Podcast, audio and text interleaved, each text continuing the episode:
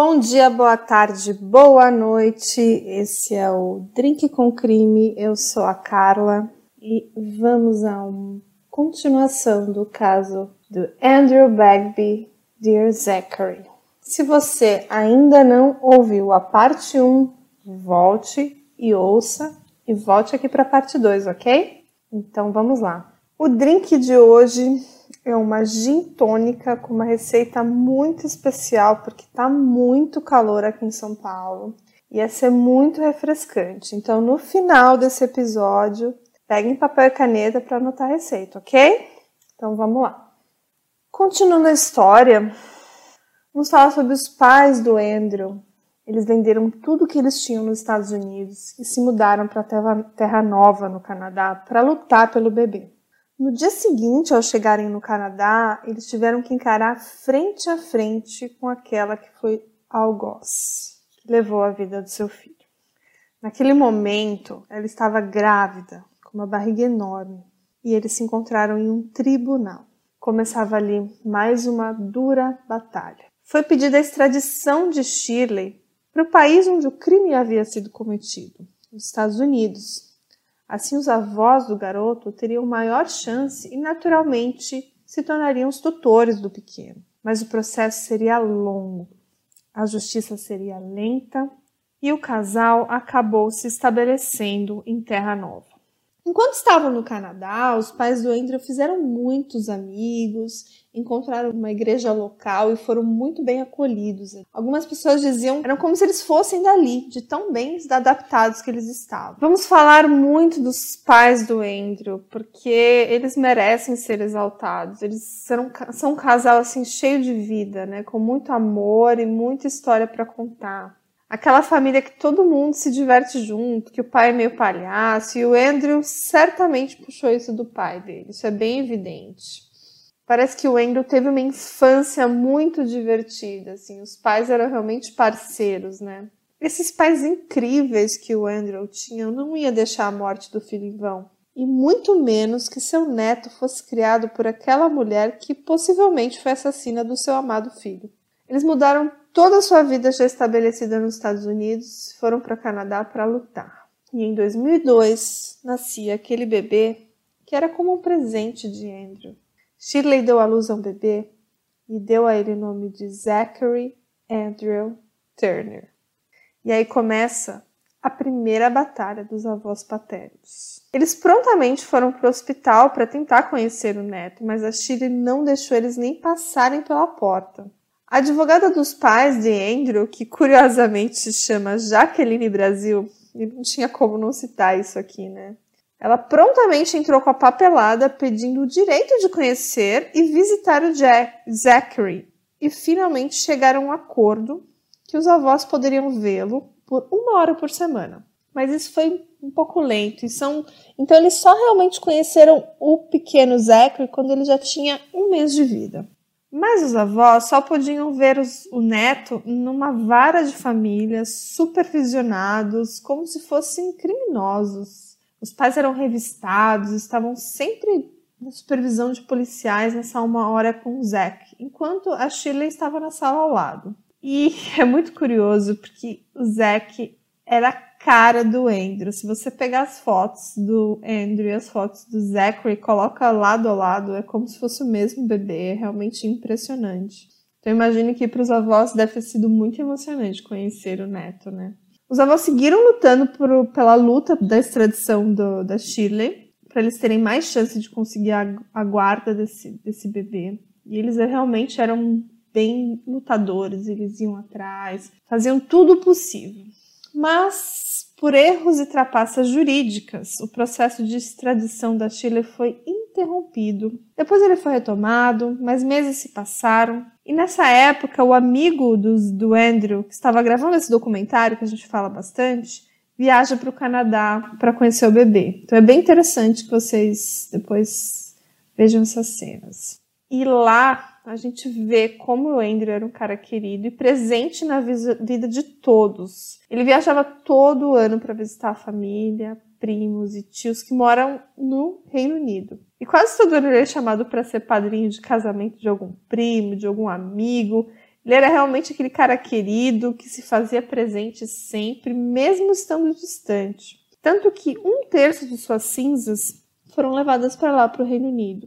Estão junto com seus avós ingleses. Outro um terço foram espalhadas junto às, cinzas do tio Bob, que era um tio que ele amava muito e que morrera de câncer uns, uns anos antes. E eles fizeram um bosque da memória nesse local para o tio e logo em seguida, infelizmente, as cinzas de Andrew também foram para lá.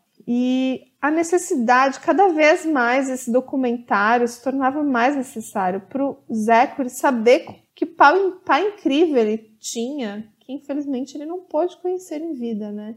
Então é muito emocionante ver as cenas e a vida do Andrew sendo contada para o pequeno Zachary. A gente está falando muita coisa triste, né? Mas vamos falar uma boa notícia finalmente.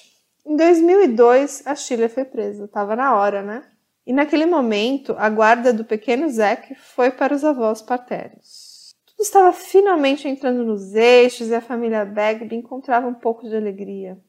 Era o primeiro Natal na casa dos avós, aquela alegria, presentes, visitas, vários amigos do Andrew foram conhecer o pequeno bebê. Mas os avós tinham umas regras a cumprir, porque a Sheila era uma pessoa bem controladora. Então, os avós tinham que ligar diariamente para a prisão, levar o bebê lá com frequência nas visitas. Imagina que eram duas horas de viagem, no mínimo, até o presídio. Então era bem cansativo. Afinal, já era um casal de idosos e um bebê. Tinha dias com tempo horrível, chuvoso, as estradas eram muito ruins. E até mesmo os funcionários do presídio ficavam impressionados com a garra dos avós. Mas afinal, essa condição foi imposta por Shirley, e eles cumpriram para evitar qualquer desconforto, né? E poder ficar finalmente ao lado do, seus, do seu neto. Tudo parecia muito bem, mas isso duraria pouco tempo. É, preparem os corações. Shirley sai da cadeia em 10 de janeiro de 2003. É, mas como? Vários advogados recusavam a defendê-la porque ela também estava falida, ela não tinha dinheiro. Mas um juiz intercede a favor da Chile. Um juiz não, uma juíza. Juíza Gail Welsh. Que curiosamente tinha recebido uma carta da Chile pedindo ajuda para a redação de um recurso em sua defesa. A juíza parecia bajular a Shirley, dizendo que era uma médica esclarecida e que seu recurso era totalmente viável. Claro, ela ajudou a redigi-lo, né? Bom, quando essa juíza entrou no caso, a família sabia que poderia perder o Zachary a qualquer momento. E foi isso. Aquela juíza anulou o caso e ela foi solta. A única coisa que a Shirley fez foi se comprometer a não fugir do país e se apresentar ao poder público sempre que requisitada. Tipo, só isso. Você promete se comportar e não fugir. Foi mais ou menos isso que ela tinha que se comprometer com essa juíza.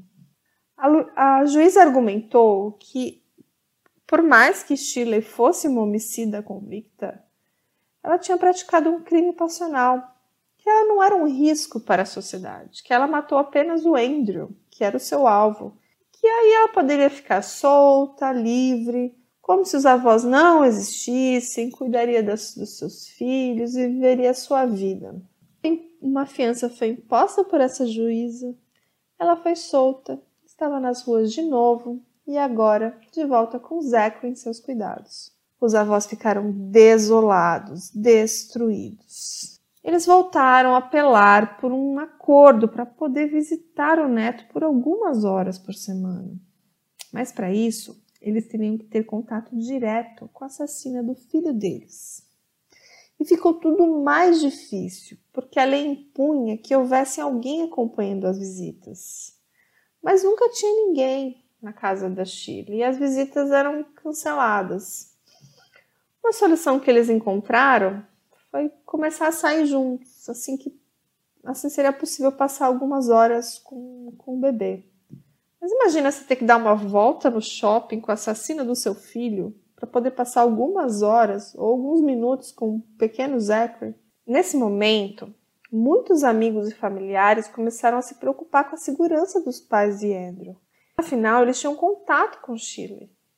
Naquele momento, eles iam até as aulas de natação do bebê para poder ter algum contato com ele, sabe? Aquela coisinha de ficar com o bebê na piscina. Às vezes, quando ia a Shirley e o avô.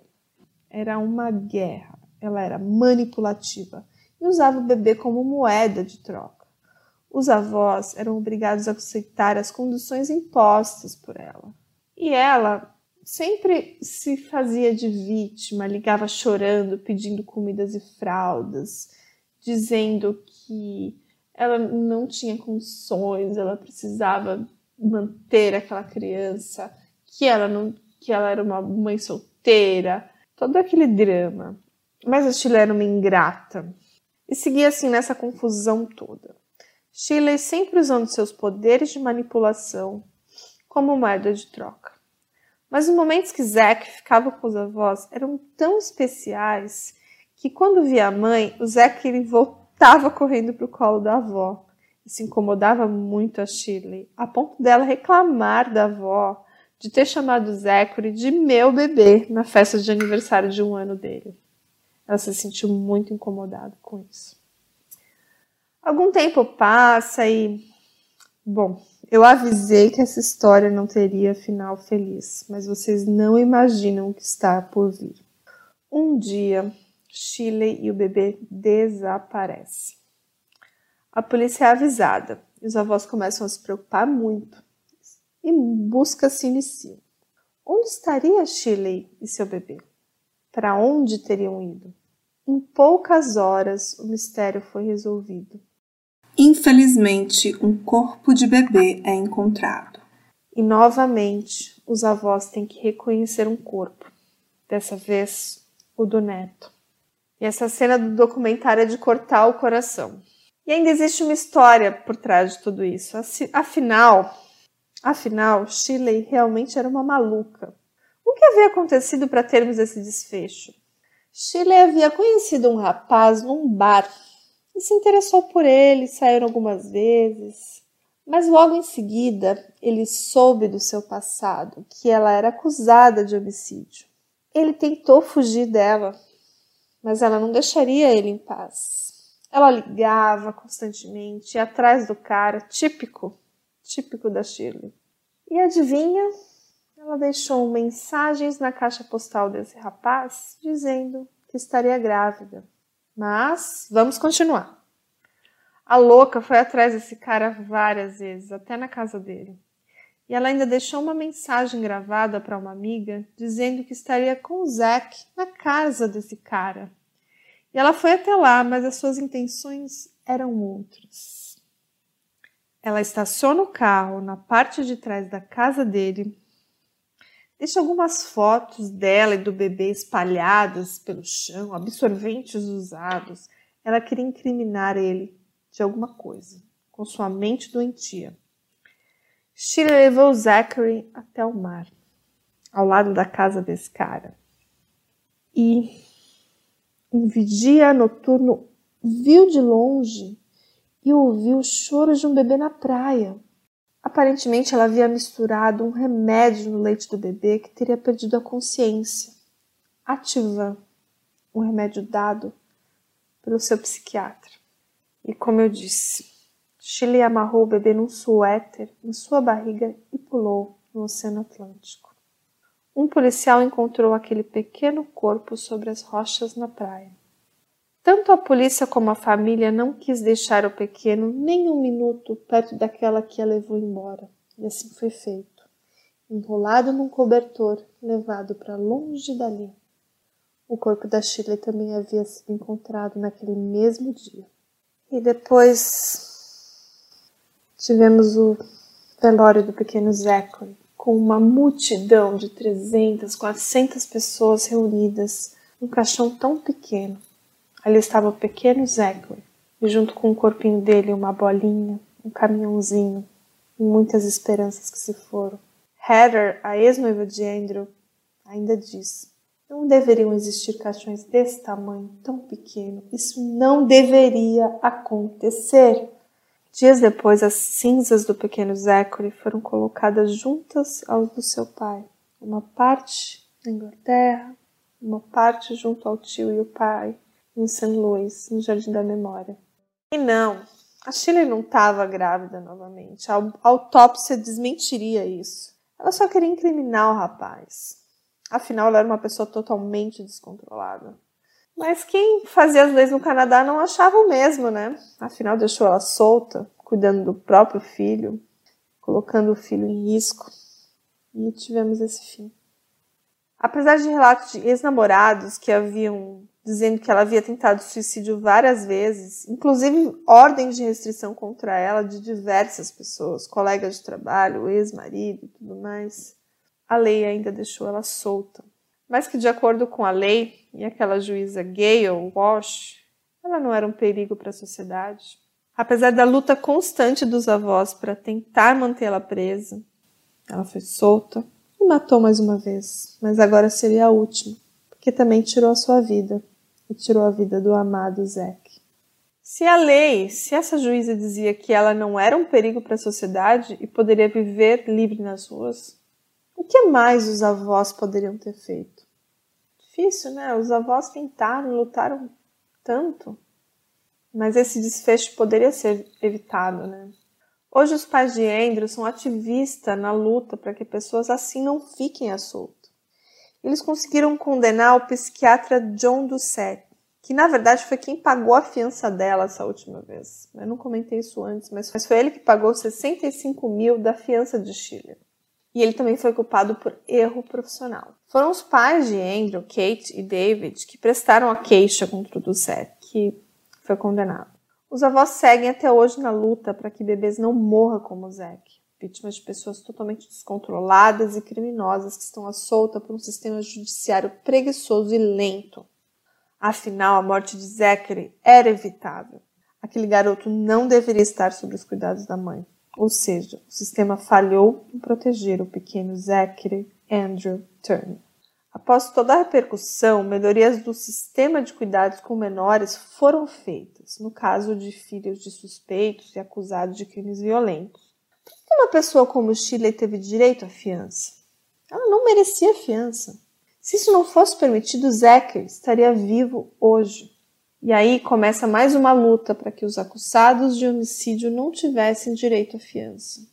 E os avós do pequeno Zachary viraram ativistas. Foram para a mídia e usaram sua voz para conquistar um espaço para que isso não se repita. Shirley, antes de mais nada, era uma egoísta, porque além de matar Andrew, matar o Zachary, ainda deixou seus outros três filhos sem a mãe.